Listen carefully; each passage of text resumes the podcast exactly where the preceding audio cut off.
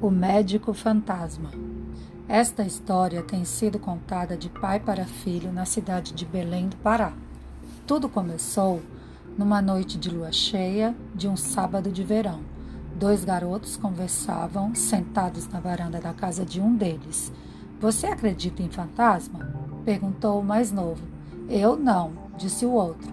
Acredita sim, insistiu o mais novo. Pode apostar que não, replicou o outro. Tudo bem, aposto minha bola de futebol que você não tem coragem de entrar no cemitério à noite. Ah, é? disse o garoto que fora desafiado. Pois então vamos já, já para o cemitério, que eu vou provar minha coragem. Assim, os dois garotos foram até a rua do cemitério. O portão estava fechado.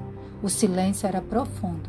Estava tão escuro eles começaram a sentir medo. Para ganhar a aposta, era preciso atravessar a rua e bater a mão no portão do cemitério. O garoto que tinha topado o desafio correu, parou na frente do portão e começou a fazer careta para o amigo. Depois se encostou ao portão e tentou bater a mão nele.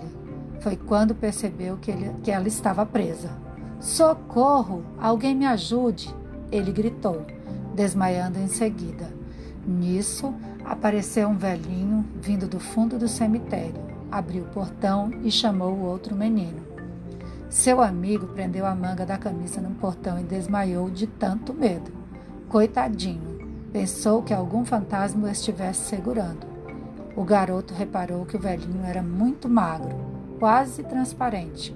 Obrigado. Como é que o senhor se chama? Eu sou o médico daqui. Vou acordar seu amigo. O velhinho passou a mão na cabeça do menino desmaiado e ele despertou na mesma hora. Vão para casa, meninos, ele disse.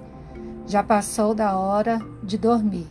E foi assim que os meninos perceberam que tinham conhecido um fantasma e entenderam que não precisavam ter medo de fantasmas, pois esses, apesar de misteriosos, são do bem.